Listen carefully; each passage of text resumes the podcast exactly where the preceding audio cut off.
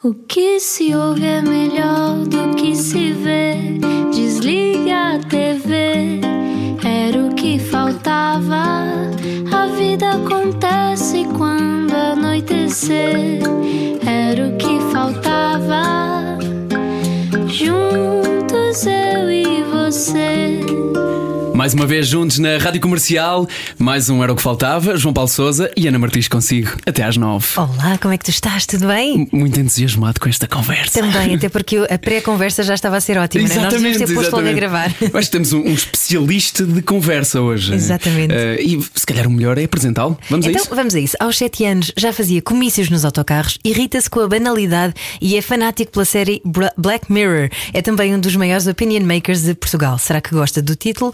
Jornalista, comentador, cronista, podcaster. Conhecemos-lo pelo semblante no eixo do mal no, na SIC Notícias, pelas crónicas no Expresso, pela acutilância do podcast Perguntar Não Ofende e pela capacidade de gerar pensamento. Vai estar também no último dia do ciclo de conversas A Vida é Muito Isto, que acontece no Cineteatro Capitólio, em Lisboa. O tema é polarização. Deixamos de conseguir conversar? Esperemos que não. Hoje, connosco, Daniel Oliveira, como diz o próprio, o que não faz chorar. Muito obrigado pelo convite. E o que é que dizem os seus olhos? Isso é no fim, isso é no fim. É que eu não, não costumo ver muito. Apesar apesar de participar, vejo pouco. Porque tu és o outro, tu és o outro, o Daniel. outro. Olha, Daniel Oliveira, bem-vindo. Ainda é possível então conversar? É, é é mais difícil. eh, eh, É mais difícil porque as redes sociais criaram, não é a única razão, há muitas outras razões, para aquilo que chamamos polarização, né? É que não é exatamente a mesma coisa que radicalização. Não, as pessoas tendem a confundir, tem a ver que as pessoas extremaram as posições. Até nem acho que as pessoas tenham extremado, nunca houve tão poucos revolucionários como hoje em dia. Portanto, as pessoas não extremaram posições. As pessoas deixaram é de conseguir conversar, ter o prazer, eh, porque é um prazer, pelo menos para mim, eh, ter o prazer eh, do confronto, por exemplo, de ideias políticas, mas não só, eh, porque as redes sociais, parecendo que nos abriu o mundo, enfiou-nos nas nossas bolhas, nas nossas bolhas de opinião, nós. eh, Nós pensámos sempre, vamos abrir o mundo e vamos conhecer mais coisas diferentes. Aconteceu exatamente o oposto. Nós passámos a ter aquilo que poderíamos chamar comunidades eletivas, ou seja, nós procuramos pessoas parecidas connosco. Quando tínhamos que lidar com a pessoa da nossa rua, tínhamos, lidávamos com pessoas mais diferentes de nós porque não os escolhíamos. A partir do momento que começámos a escolher o que parecia bom, enfiou-nos numa bolha. E o algoritmo faz o resto. O algoritmo, mesmo que nós não nós, nós queremos escolher pessoas diferentes de nós, ele não deixa. Porque nos põe a falar, a ouvir as pessoas que já dizem o que nós pensamos. Como se só houvesse pessoas da mesma tribo que nós. não é? E, e isto cria um impacto. Eu estou só a falar de um dos. Eu acho que este nem sequer, pode não ser sequer o fator mais importante, porque há fatores políticos, sociais mais profundos. Mas as, as redes sociais têm uma importância muito grande com isto, porque isto cria um choque. Quando as pessoas de repente abrem os olhos, abrem a janela, vem o ar da rua e há pessoas diferentes de nós que pensam coisas que nos parecem impensáveis. Porque nunca as ouvimos, porque não as ouvimos no cotidiano e porque estamos absolutamente convencidos que quase toda a gente pensa como nós. Eu há um exemplo que costumo dar na noite, no, na- no dia eleitoral em que o Trump foi eleito. eh, Eu vi na CNN a fazerem perguntas às pessoas que estavam na fila normais. Eh, E todas, quase praticamente todas, a não ser casais mistos, em que um casal um votava no, no- quase sempre o homem no Trump e a mulher na, na Hillary, eh, a maior parte das pessoas diziam que não conheciam. Os votantes do Trump diziam que não conheciam ninguém que fosse votar na Hillary. E portanto que ele ia esmagar, e as pessoas que iam votar na Hillary que não conheciam ninguém que ia votar no Trump, portanto ia esmagar. Como se não fossem parte da mesma comunidade. E não é? são. É isso que exatamente que as redes sociais estão a destruir. Fisicamente são, não são culturalmente, Nos Estados Unidos- intelectualmente. nos Estados não é? Unidos, até fisicamente, começam a não ser. Mas, mas eh, aí já é uma dinâmica um pouco diferente da polarização levada ao extremo. Que é as pessoas. Depois, depois há a outra parte que tem a ver com as fake news, etc. Que é nós.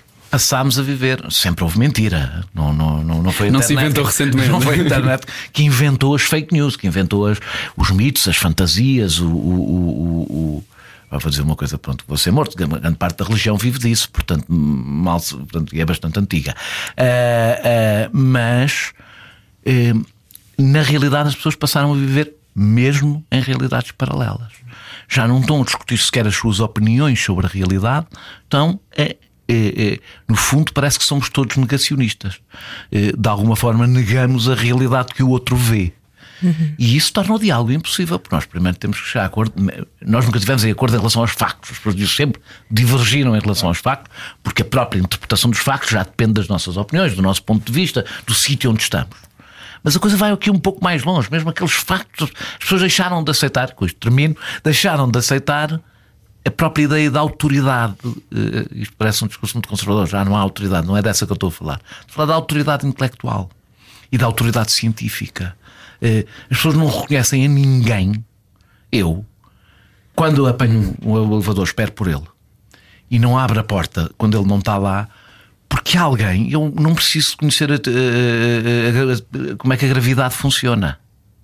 Um, a experiência. Dois, algumas pessoas que sabem mais do que eu ao fim de uns anos perceberam que se eu entrar naquele elevador caí morro lá embaixo. Eu não passo todas as manhãs a pesquisar na internet a ver será que se eu abrir o elevador caio mesmo? Assumo, sim, caio. Há pessoas que sabem mais do que eu, que sabem que aquela queda vai resultar eh, eh, provavelmente a minha morte ou uma paralisia, outras conhecem a gravidade, etc. Ou seja, eu assumo que eu não cheguei aqui do zero, vou procurar na internet e faço uma pesquisa, que é aquelas coisas que os negacionistas ah, vão pesquisar, o que é, que é isso? Vou pesquisar o quê? Sim. Há pessoas que têm autoridade científica e autoridade intelectual, a quem eu reconheço a autoridade, essa autoridade que nem é individual, ela veio de um esforço coletivo. Eh, e leva anos de história, não é? Séculos, não é um artigo do Facebook. Não é um artigo de séculos. E eu assumo que muda, etc. Muda segundo algumas regras. E eu aceito que há pessoas que têm, e eu, quem diz isto é um suposto tudólogo, não é? Mas eu sou, eu falo de coisas porque leio e, e não pesquiso, não é assim, não é? Porque reconheço a autoridade de algumas pessoas que sabem mais sobre eu de cada assunto e que são a minha fonte de informação. Daniel, e quando é que começou essa sua queda pelas fontes de informação? Eu sei que uh, era muito indisciplinado no liceu, depois. Um, sempre, Como assim disciplinado? Só porque chumbou meia, por falta? Meia, meia dissidente, não é? Chumei mesmo. Eu sei, eu sei. Nós sabemos. Quando é que diz eu quero ser jornalista? Sempre. Quarta classe. Uau! E, portanto, quando os meus amigos, os meus colegas queriam ser bombeiros e polícias e, e futebolistas, eu queria ser jornalista. E mais, não queria, na altura não havia este fascínio que existe hoje pela televisão. Ser jornalista não era a ideia de eu sou famoso. Uhum. Eu não nós não conhecíamos ter meia dúzia de, de, de, de, apresentadores na televisão, né?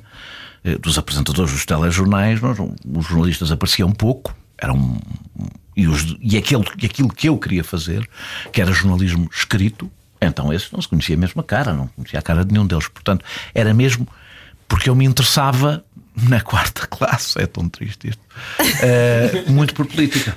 Uh, também é preciso dizer que estamos a falar antes, uh, segunda metade dos anos 70, onde se discutia mais política do que futebol, não é? Portanto, onde a, a, a política era uma coisa muito, muito presente na, e então na Estava minha, tudo na sua família também, não é? Na hum? sua família estava na muito minha família, então, também. o meu, o meu padrasto foi deputado à Constituinte, em pleno PREC, é, a minha mãe era sindicalista, portanto, a minha família vivia muito, sempre viveu muito intensamente a política, continua a viver intensamente a política, mas naquele período então não era viver intensamente. Era, a política era o cotidiano de um miúdo como eu, vivia rodeado de política o tempo todo e, portanto, naturalmente. O país estava em convulsão e também precisava que uh, as pessoas tivessem esse ímpeto para. Sim, sim, claro. É algo que não existe hoje em dia. Não, porque também nunca pode existir durante. Uh, uh, ninguém poderia ter vivido 40 anos, ou 50 anos, na realidade, assim como se viveu aquele período. Uhum. Isso não era possível, não é? As pessoas. As pessoas a política estava à frente, para muita gente, de muitas outras coisas. A minha família estava, do trabalho, da profissão, do, da carreira, uh, da família. Uh, estava à frente de tudo, porque era. Era um estado de alerta também? É porque era um, havia, um, havia uma razão para uma pessoa se envolver na política, é, é uma razão muito forte que é. Eu estou a construir o país onde vou viver. Isso era muito palpável. Estavam mesmo a construir, era mesmo. Cada gesto, cada dia podia vir a definir o que é que ia ser este país. Isso não é não é, nem pode ser, nunca é assim durante o tempo todo. E, portanto, eh, não há um, um, um sobressaltar também porque as pessoas não sentem. Não é que não haja razões, neste momento até há, mas não se sente que haja a possibilidade de escolher o caminho. As pessoas mobilizam-se mobilizam-se mesmo quando sentem que podem escolher o caminho. Eu não acho nada, para uma parte das pessoas, ah, a abstenção é porque os políticos são piores, porque são melhores. A abstenção é as pessoas, quando de repente sentem que está alguma coisa em jogo, vão votar. Viu-se nos Estados Unidos, quando foi o Trump e, e, e o Biden. Foi a e quando foi com mais votos de ah, sempre, ou das Porque mais... as pessoas sentiram que, que iam pronto, estava com uma coisa em jogo, foram votar. Não era porque os políticos eram muito melhores, os que estavam a concorrer do que no passado. É porque sentiram, e é sempre assim: as pessoas, quando claro. sentem que está, que está uma coisa em jogo, envolvem-se mais. E se sentem que está muito em jogo, envolvem-se mais do que votar, envolvem-se na. Eh, e o grande problema da democracia hoje é que está a esvaziar de, de, de, de, possibilidades de escolha reais. Escolher, escolher aquilo que quer fazer tão novo uh, diz, e chegou a dizer isto: cresci intelectualmente muito cedo, emocionalmente muito tarde, tinha interesses que não eram habituais, brincava e por outro lado brincava com soldadinhos às escondidas, enquanto era um, uma criança da quarta classe que já queria ser jornalista, aos sete anos fazer comícios em autocarros. Isto moldou muito para a sua vida. Os soldadinhos é mais triste do que isso, porque eu entrei para a juventude comunista aos 12 anos e participava em reuniões, com ordens de trabalhos, com 13 anos, portanto não parecia um miúdo de 13 anos, mesmo a falar de política, não, não falava, não, não deveria falar de uma maneira muito diferente do que falo hoje. E, no entanto, em casa, antes de ir para a reunião, estava a jogar com soldadinhos ainda, a infância que ainda, que é aquela fase em que os miúdos já são crianças, as raparigas é mais cedo, os homens é mais ou menos até aos 40 anos, ainda são crianças. ainda me sobra sete. Tá. Aproveita. Aproveita a infância, que é ótimo. o, o, mas os, os, o, o que se ainda, ainda se é criança e já se é adolescente, está-se naquela fase de passagem. E essa fase de passagem eu percebi que havia um nível que era um nível mais intelectual e político, em que eu já era um jovem.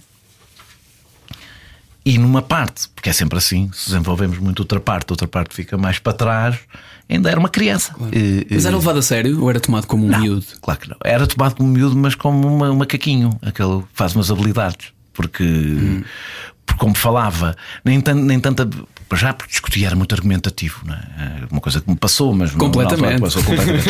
mas na altura era muito argumentativo e, e, e, e portanto discutia política mesmo na, na mesmo na, na, na preparatória, uma, antes disso, estava no café a discutir política com os empregados, não sei, e sabia, porque eu, eu sim, a partir da quarta classe via o telejornal todos os dias.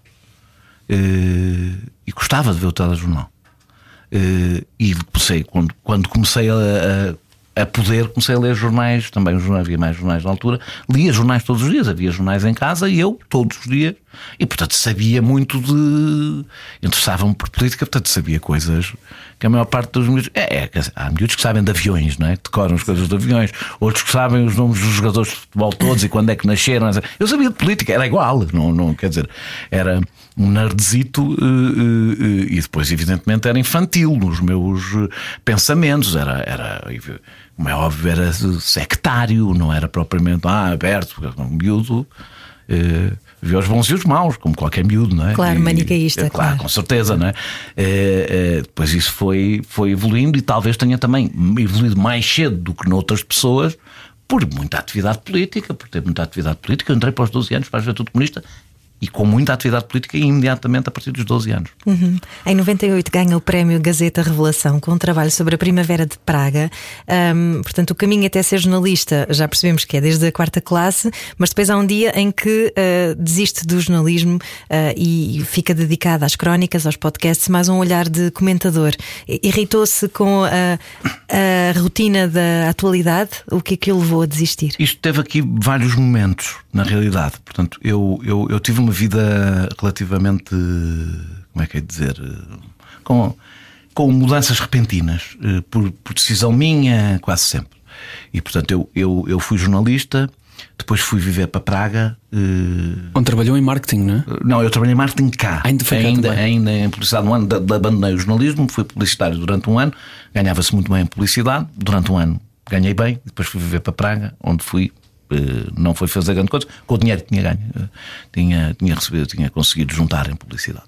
E depois, quando regressei, quis regressar ao jornalismo. Portanto, eu tive uma segunda vida no jornalismo, eh, e aí sim foi, tive momentos muito, gostei muito, foram, foi, aliás, eu recebi o Prémio Revelação, foi nessa altura, nessa segunda fase, e depois, quando fui para uma redação normal, eh, diária, percebi que, que, que, aquilo não me, não me não era aquilo que eu queria não era não queria fazer jornalismo não queria fazer aquele tipo de jornalismo e, muito cingida a agenda é sim isso. aquela coisa que, que tem que se fazer é o, claro, é o hardcore é do jornalismo é claro. essencial mas não era não era aquilo que naquele momento me dava pica como se costuma dizer e depois fui e, e, aí fui para a política antes de ir para o comentário portanto fui a política foi uma coisa, como perceberam, acompanhou-me a vida toda. Uhum. Eu tinha sido um dos fundadores do Bloco e o Bloco já tinha convidado há algum tempo para trabalhar no Parlamento. E, e fui durante quatro anos, eh, abandonei o jornalismo, aliás, fui a dada altura fazer assessoria de imprensa e é,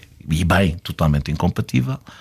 E quando saio da política, saio outra vez para o comentário, saio para o comentário e não para o jornalismo.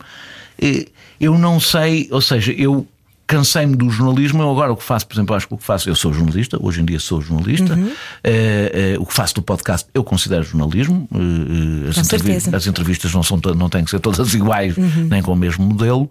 E portanto, na realidade, eu estou a fazer um caminho agora talvez um pouco inverso, que é o comentário misturar-se cada vez mais com o jornalismo, até porque a política, desde que desde há uns bons anos, que saiu definitivamente da minha vida. Ou seja, a política, a política não sai da minha vida. Essa não, não continua essa, ligada ao, seu, assim, e, ao seu trabalho. E não, e, e, como, e mesmo como cidadão, não, não, não, não, nunca me demitirei de ter intervenção política. política. Não é menos ativo esse lado de comentador político do que político? Eu não, eu não, eu, eu não sou, é, ou seja, deixei de ser político no sentido não tenho qualquer atividade político-partidária, uhum. nem intenção de ir voltar a ter. É uma fase da minha vida que passou, acho que já dei o suficiente. Também então perdeu a pica? Não, não é, é passou. É uma, é, eu acho que nós temos fases na nossa vida e esta durou, foi desde os 12 anos. acho que já dei mais do que a esmagadora maioria da, da, das pessoas. Portanto, é, nós fazemos sempre política, nós estamos sempre a fazer política. É? Eu, não, eu a negociar uns com os outros, não é? E, e, mesmo no que eu faço no comentário, eu não me ponho nesse lugar em que muitos comentadores põem que pairam sobre a realidade. Eu não pairo sobre a realidade, eu estou na realidade, tenho posições políticas sobre os assuntos, digo-as e aí estou a fazer política. Uhum. Então estou curioso para saber a sua resposta a isto, que, que, já a seguir vamos responder, que é o que é que se diz ou o que é que se pensa uh, quando houve aquelas pessoas que dizem eu não ligo a política. Já a seguir vamos descobrir a resposta de Daniel Oliveira, o jornalista, como o próprio diz, o que não faz chorar, que está connosco hoje no Era o que Faltava da Rádio Comercial. Está com pressa para sair, mas ainda estamos a meio. Era o que faltava. Estas e outras conversas em radiocomercial.ol.pt. E voltamos à conversa com Daniel Oliveira no Era o que Faltava. Vamos lá então responder a esta pergunta difícil que ficou no ar. É, o que é que se diz e o que é que se pensa quando alguém diz eu não ligo a política? É é, as pessoas podem, uma pessoa pode dizer que não quer saber da política, a política quer saber delas. Portanto, é, é, essa, o dizer que não se liga à política quer dizer que não se liga à sua própria vida. Não se liga à vida dos filhos, ou o que é que vai ser o futuro do planeta, o que é que vai ser o futuro do país. Uma pessoa que diz que não liga à política, eu tenho todo o direito, eu acho que as pessoas são livres, mas é uma pessoa aliada e alienada da sua própria vida. A política não é como o futebol. Nós podemos não ligar ao futebol, não ligar ao hockey, não ligar.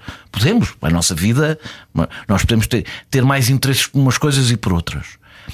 A política é uma, tem a ver com a, nossa organização enquanto comunidade. É disso que a política trata. Como nós não somos ilhas, uhum. a nossa vida em comunidade vai determinar a nossa vida enquanto. a nossa vida pessoal. Quem diz isso é um náufrago então? Sim, é, é, uma, é uma boa expressão. É um náufrago, é alguém. É, é, é assim, é, é, é, a frase talvez melhor é dizer: eh, tu podes não tratar da política, a política vai tratar de ti. Portanto, eh, eh, quem não, quem não liga à política quer dizer eu prefiro que outros escolham a minha vida por mim. Eu prefiro que sejam outros a decidir por mim o que é que vai ser a minha vida, o que é que vai ser a minha vida, a vida dos meus filhos, a vida dos meus netos. É um direito. Eu não ponho. As pessoas têm esse direito. As pessoas têm direito a aliarem-se da vida coletiva. Se calhar perdem o direito de reclamar. É, não perdem. A gente, é, a gente é que ganha o direito de não as ouvir. Não, ouvir. ninguém, não, é que ninguém perde o direito de reclamar. Agora, nem toda a reclamação tem o mesmo peso. Exato. É, é, mas isso é em todo lado. Sabe? Uma pessoa que não faz rigorosamente nada está nas tintas, ela tudo protesta. Num grupo, não é preciso ser na política, nós damos ou damos menos ouvidos conforme a autoridade que essa pessoa ganhou. Uhum. E, portanto, os cidadãos têm todos o mesmo voto, não têm todos a mesma autoridade. E, e, alguém que está, vive completamente, aquelas pessoas que dizem, ah, eu não voto, eu não, eu não voto, são todos iguais, eu não sei o quê. Uma pessoa começa a perguntar, ah, mas és sindicalizado? Não.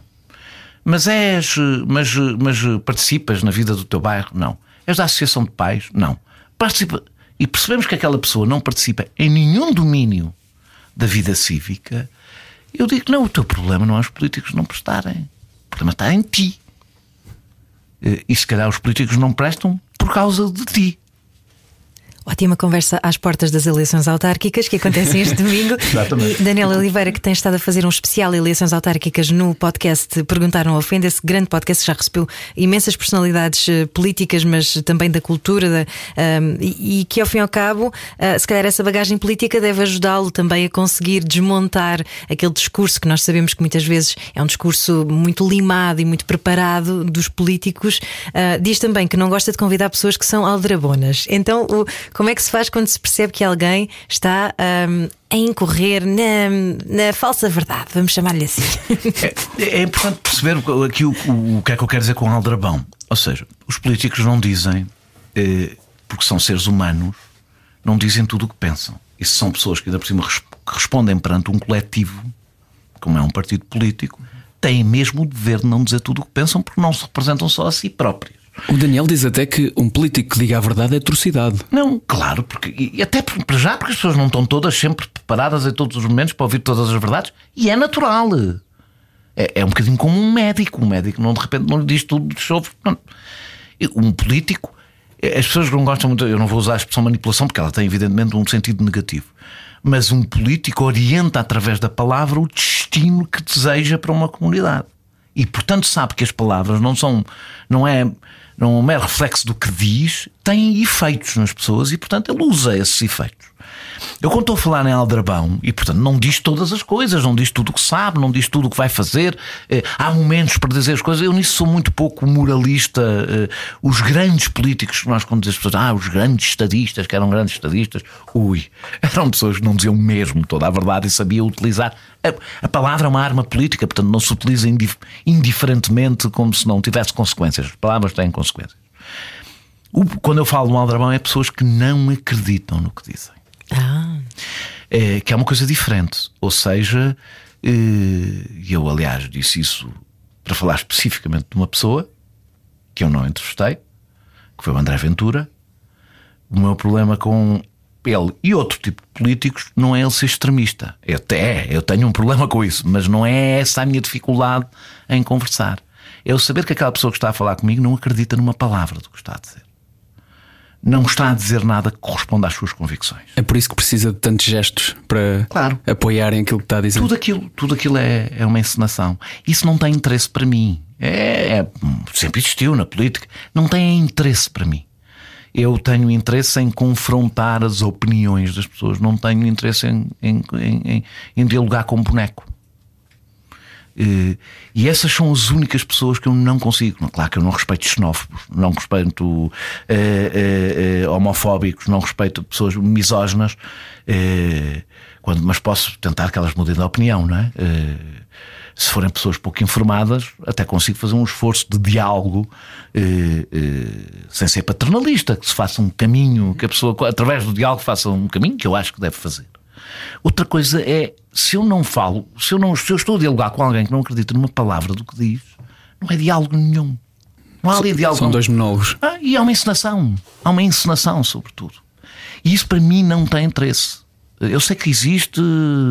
Se um dia tiver que fazer uma entrevista dessas, tenho, farei. Mas não tem interesse intelectual. Eu gosto de conversar. Eu gosto da diferença.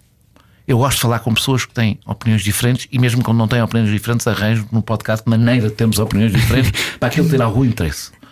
E, e, nos seus programas também gosta de fazer Faço, isso, adoro, não é? Adoro fazer, gosto de discutir, cresci a discutir, cresci numa família que passa o tempo todo a discutir, ganhei uma grande endurance durante toda a infância e adolescência. é, é, não tenho qualquer interesse em falar com um boneco. Eu admiro pessoas que conseguem desfrutar. Agora estava a pensar sobre isso, uhum. conseguem desfrutar de uma, de uma discussão.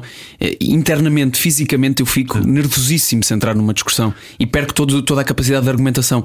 O Daniel é o contrário, é como se entrasse num, como se ficasse mais concentrado ainda, É, eu preciso ainda disso. fica mais argumentativo. Eu não, eu não preciso da berraria. eh, Claro, de claro, claro. Porque há uma grande confusão eh, de- das pessoas começarem a berrar, mais uma vez, é bonecos. Ou seja, isso não isso. Para mim, aliás, a melhor discussão é aquela discussão intelectualmente muito estimulante em que há uma grande discordância e uma enorme afabilidade no, no, no- no diálogo. E respeito? E respeito e, e prazer mútuo, em que as duas pessoas estão. Bem, é como muitas outras coisas, não é? Em que as duas pessoas estão mesmo a desfrutar. E isso, eu gosto do exercício intelectual.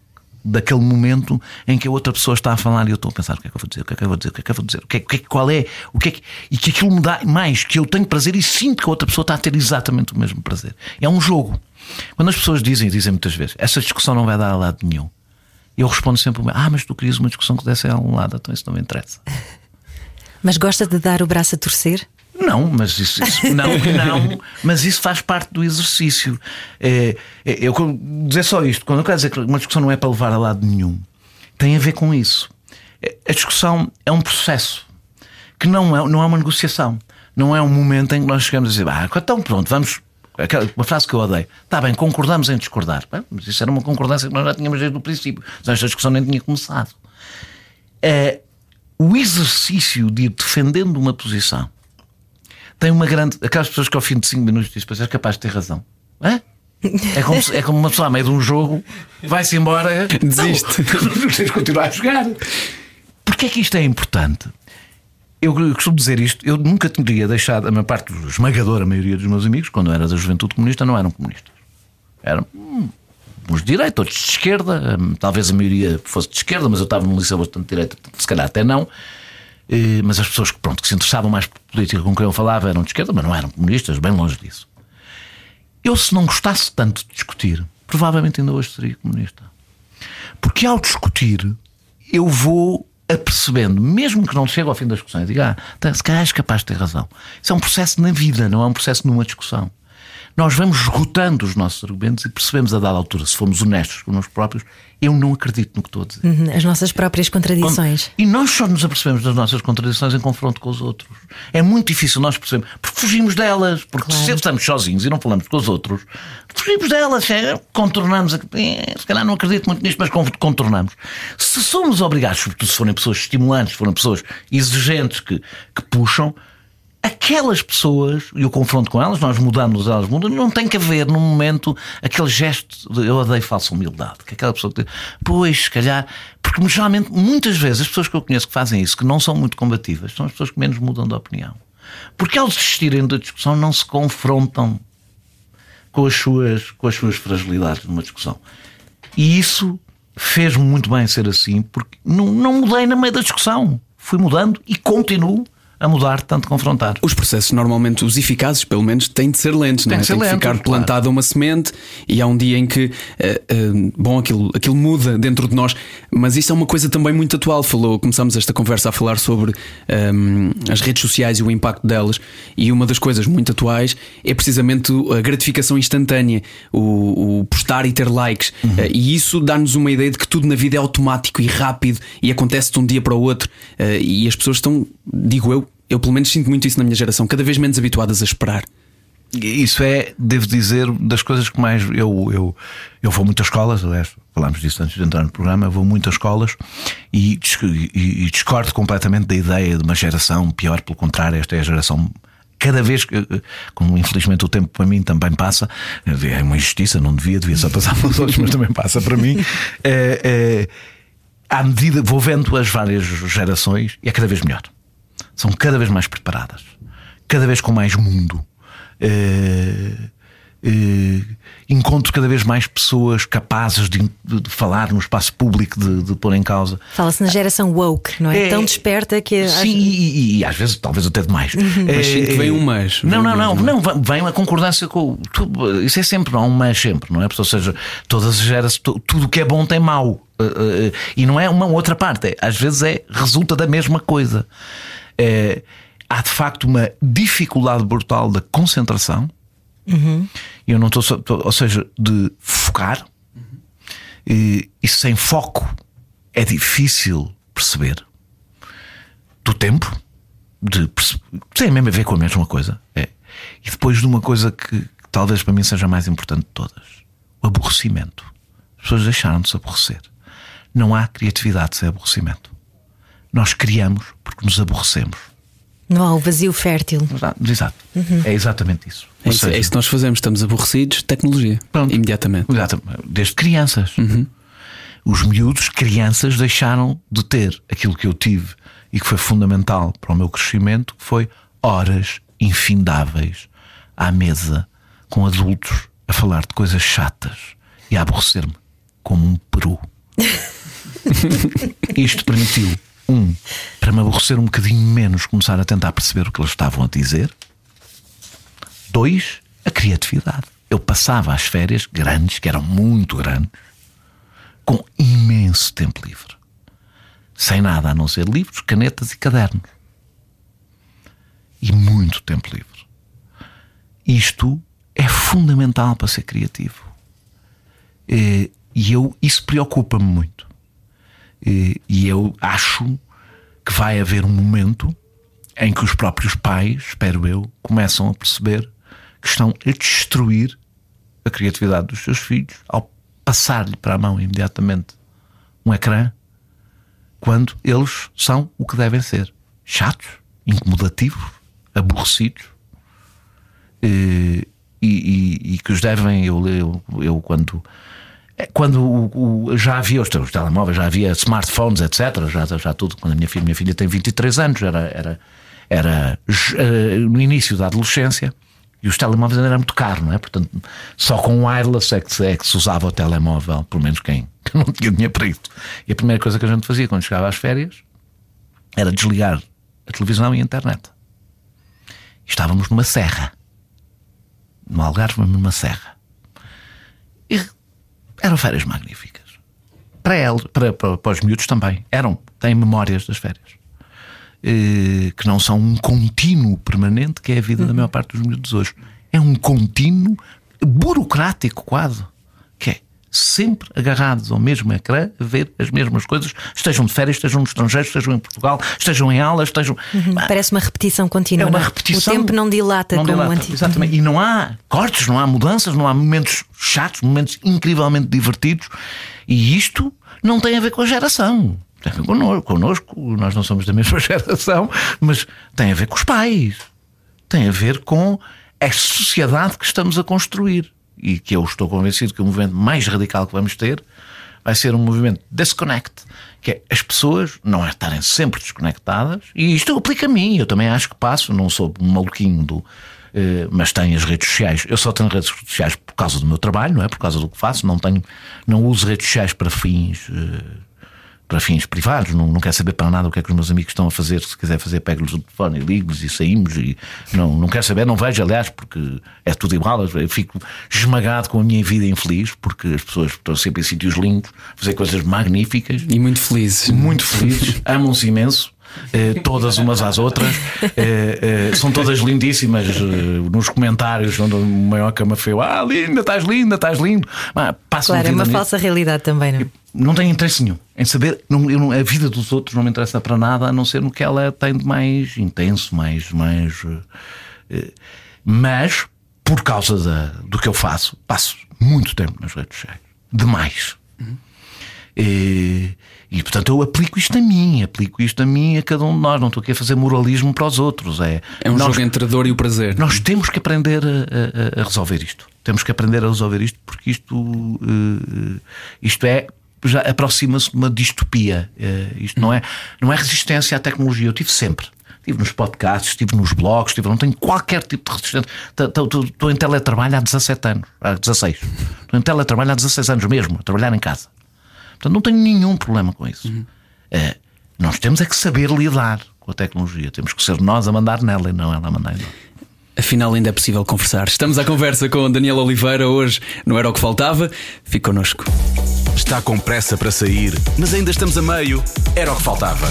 Estas e outras conversas em radiocomercial.ol.pt Estamos de regresso para a terceira parte desta conversa. Hoje a falar sobre coisas tão importantes na nossa vida como se ainda é possível dialogar. É precisamente sobre isso que vai falar já no dia 28 uh, de setembro, uh, já não falta assim tanto, na, no ciclo de conferências. A vida é muito isto. É muito isto a vida também. Uh, conversar, saber dialogar, a estar como estamos aqui agora, a ter prazer disso. Uhum. É, o, é o essencial, é o essencial da vida. É, é, eu ler e conversar são as duas coisas que eu mais uhum. gosto de fazer. Diz que a felicidade não dá sentido à vida, é ler e conversar que dá.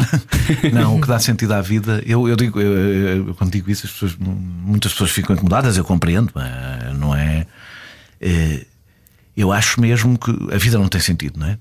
Acho que as pessoas a partir de uma determinada altura começam a perceber isso. Monty Python, The Meaning of Life. Não tem, não tem. Não tem ou seja, nós podemos, não é por acaso que ela não tem sentido, que nós temos que procurar o sentido da vida. É porque não existe. Por isso é que é a busca constante. É uma busca constante, uma coisa que não existe. Mas nós precisamos de lhe dar sentido. Não, precisamos de lhe dar sentido. E a felicidade é uma coisa que se consome. É, é, eu não, eu tenho muita dificuldade em, mas sou eu, são idiosincrasias minhas, do, das pessoas que encontram o seu equilíbrio. Eu fico, fico até com tonturas quando encontras é melhor o teu... não lhe dizer que faço yoga. Não, não, não. não. Tenho, tenho, pessoas em casa que fazem ah, yoga. Muito eu bem. próprio até já já já uh, já, já Daniel Oliveira já fez yoga. Já, já Com ou sem maiô? Não. Mas devo dizer, foi uma experiência curta, interessante. Uh, mas em que tinha aquela parte da, da, da da meditação? Da meditação, onde eu na realidade estava a escrever textos na minha cabeça. Ótimo. Não funciona, não, não funciona comigo. Uh, mas, mas não, não eu, eu, eu, pronto, eu estou a brincar, eu não, mas eu não, eu não tenho mesmo uma certa dificuldade. Assim, Conheces-te a ti próprio, encontra o equilíbrio e depois de encontrar o equilíbrio, faz o quê? Pois a vida vai ser um equilíbrio até ao fim. Eu não, eu, eu pelo menos acho que preciso de desequilíbrio na minha vida, preciso de, de coisas que façam a coisa.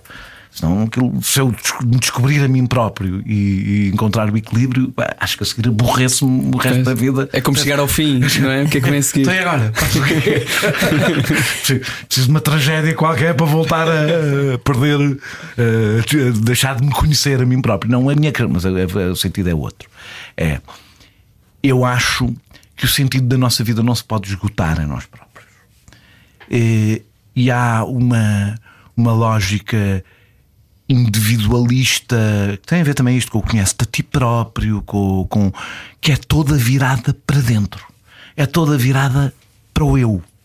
E, e eu acho que a única coisa que pode dar sentido à vida é aquilo que supera a nossa vida.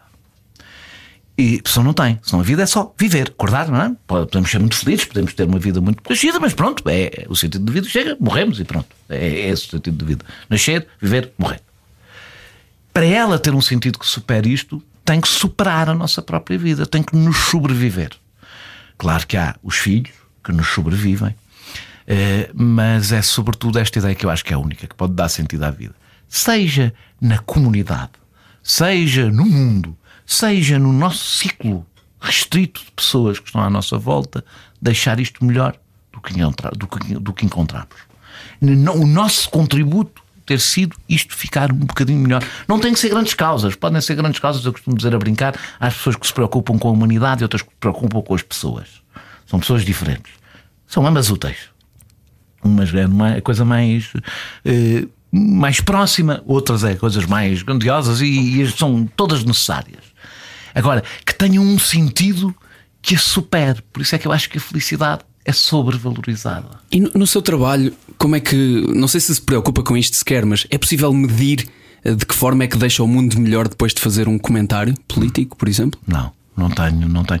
Não tenho, ou seja, eu sei o que quer, eu sei que tenho essa motivação, não, não, não, não nem consigo ser eu a avaliar. Se, não, num comentário seguramente não. Não sei se no fim eh, tem algo. Eu acho que o que faço é muito pouco importante. Acho mesmo. Eh, não, não, não há qualquer risco de eu, de eu sofrer de falsa modéstia, porque nem da verdadeira sofro. Eh, aliás, disse que a eh, exposição pública reduziu a sua vaidade. Sim, reduziu, reduziu. Portanto, eu não tenho, aliás, os meus amigos dizendo tu não mudaste nada com a exposição pública, no que eras insuportável continuar. os meus amigos não me tratam muito bem. E, e, e, no resto, por acaso, até baixou um bocadinho o meu. Uma, porque tem, tem, mais responsabilidade também. E porque o espelho é, muito, é brutal, então o espelho é muito, é muito mais violento do que, do que a gente escolheu os espelhos para onde quer olhar, eles estão em todo lado e portanto, é, é, Agora, eh, eh, eu não acho que seja muito importante o que eu faço. Ou seja, acho que no dia em que eu for, não é isso. No dia em que eu deixar de fazer televisão, deixar de escrever, ao fim de. Eh, ao fim de, de três ou quatro anos, eh, sou aquela pessoa. Ah, lembras-te, ele fazia uma coisa qualquer. Então vem de onde essa motivação de continuar a fazê-lo? Não, é porque, como eu, eu disse, não tem que ser grandioso. Há grande, pequeno, médio. Acho que o que eu faço não é muito importante, mas tem o seu impacto. É importante para si, acorda É, é todos os dias para o fazer. É importante para mim e, é- e eu acho que tem algum efeito na comunidade. Não, portanto, não é só um auto. Acho que tem algum. Ou seja, eu tento, eu não me vejo como um mero observador. Portanto, eu sou um observador participativo, eu tenho opiniões, tenho posições, tenho deveres, sinto que tenho deveres e deveres de, de- de, eh, não só de escrutínio, mas de, de defender um determinado tipo, de dar voz a um determinado tipo de problemas e de pessoas eh, com o privilégio que me deram de ter, essa, ter o palco. Eh, Tenho, eu tenho muito esse sentido de dever, não sei se o cumpro bem, mas tenho muito esse sentido de dever. Eh, E acho que se fizer isso bem, deixarei qualquer coisinha um bocadinho melhor do que estava. Não tem que ser. Eu quando digo que não sei, quer dizer, há pessoas que sobreviverão, todas elas bastante mais. Basta escrever um grande livro. Mas Para como é que se mim- tem tanto palco? E o Daniel fala sobre isto, a relação entre o artesão e o artista. Como Hum. é que com tanto palco e cada vez mais palco continua a ser o artesão e não o artista? Eh, É uma boa pergunta, a qual eu tenho muita dificuldade em responder, no sentido em que eu não sei. Eu não sei onde é que, onde é que está o momento. Querido diário, acabei de fazer uma pergunta a Daniel Oliveira que não foi fácil de responder. Eu vou registar. Não, é porque eu não sei. Eu não sei. Eu acho que eh, nós não sabemos exatamente. Eu tinha uma amiga que dizia. eh, quando eu comecei a fazer a ter maior exposição, não te transformes eh, numa personagem. Ou seja, tal boneco já o aqui falámos boneco. hoje. E que eu falo muitas vezes. Eh, E eu não sei qual é a fronteira em que isso começa. Não sei. Nunca sabemos. Eh, Temos que nos ir perguntando quando é que eu deixei de ser eh, um artesão e, e- e- passei em xixoritos. Mas também porque tem essa capacidade de recuar da realidade e ver as coisas quase pairando eh, acima e depois voltar outra vez à realidade. Isto no sentido de, não, disse há pouco que não pairava, mas, mas no sentido de ehm, eh, ter a liberdade e a dissidência de dizer de facto o que pensa e que provavelmente também já lhe trouxe dissabores. Trouxe, trouxe bastante. Quer dizer, há pessoas que têm de sabores maiores. Eu, eu também, eu há pessoas que de vez em quando. É, muito obrigado pela sua coragem. Disso. É, Coragem é fazer, é, é- é trabalhar num call center e fazer uma greve. Isso é que é coragem. É, é, o que eu faço, eu ganho bem para fazer o que faço. Portanto, eu, eu, eu, eu leio os, os heróis todos do livro que aparecem, da liberdade de expressão e fazem esse papel. Eu não faço muito esse papel porque sei o país em que vivo e sei que sou um enorme privilegiado e que, portanto, para mim é relativamente fácil ser corajoso. Eh, não corro o risco de não ter, eh, não ter o que dar de comer eh, à minha filha, pronto, agora já também já não precisa, portanto, se calhar posso ainda ser mais corajoso, Eh, mas não, não, não corro esse risco. Não corro esse risco. Eh, E portanto, eu o que a única coisa que eu, quando falei há bocado parar sobre a realidade, refiro-me às pessoas que, que acham que não têm um empenhamento. Eu tenho um empenhamento. Para mim, para fazer o que faço, tem que haver um sentido que ultrapassa o que eu faço. E é, tem a ver com a ideia, que eu também digo às vezes, que é eu venho de um sítio, de uma tradição. Não é o partido este, o partido aquele, não é, não é isso. Mas eu venho de uma tradição. De uma tradição que tem uma história.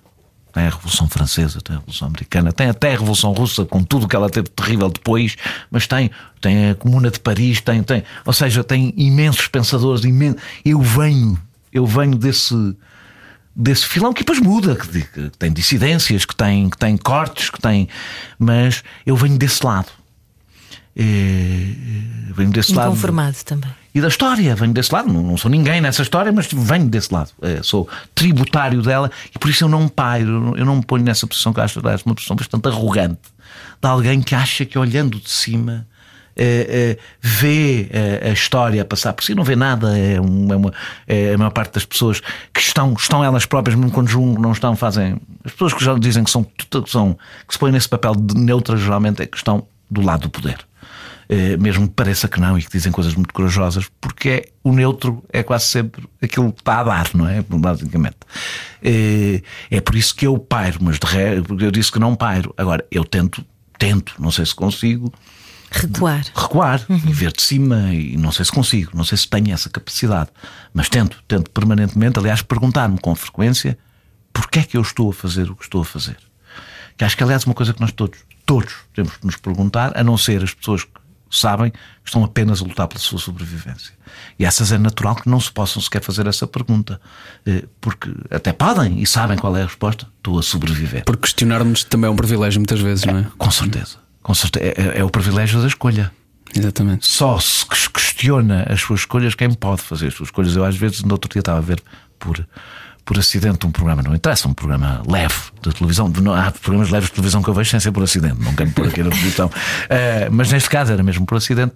E, e, e, era uma conversa porque as pessoas, era alguém a dizer sim, as pessoas devem questionar a sua vida e recomeçar tudo do zero. Eu estava a ver aquilo e disse. É, essa, só a ideia de que as pessoas podem começar tudo do zero, uma ideia de uma. É um é, é privilégio máximo. A ideia de que podes começar tudo do zero quer dizer que és mesmo um. Sabes que és um verdadeiro privilegiado se puderes começar tudo do zero. É, porque quem teve zero quase sempre, depois tem um, não, não pode começar tudo do zero outra vez. E portanto, é, é, é o questionar-nos e o perguntar-nos é um privilégio. E eu, e eu tento usar esse privilégio, me perguntar várias vezes o que é que eu estou aqui a fazer. Serve para quê que eu estou a fazer? Espero que alguém, os meus amigos, por exemplo, as pessoas, pelo menos as pessoas mais próximas, quando for preciso, me digam: Daniel, já não estás aí a fazer nada. E esse privilégio vai acontecer também de eh, até 28 de setembro no Cineteatro Capitólio, das 19, aliás, das 19 às 20. A vida é muito isto. E no dia 28 junta o jornalista Daniel Oliveira, que esteve connosco hoje, advogado Francisco Mendes da Silva e com moderação do jornalista David Diniz. Uma conversa que pergunta: uh, deixámos de conseguir conversar? Bom, se tivesse que responder com a nossa conversa de hoje, é que não, ainda é possível. Obrigado, Daniel. Obrigado, Bel, pelo vosso convite. Muito obrigado. Foi o Era que Faltava. Continuamos na Rádio Comercial com a melhor maneira de uh, seguir esta noite, fechar o seu dia e de ser feliz também. É, é, que o Miguel Simões vem já a seguir com o Comercial by Night. Era o que faltava. Era o que faltava com João e Ana. Juntos eu e você. Na Rádio Comercial.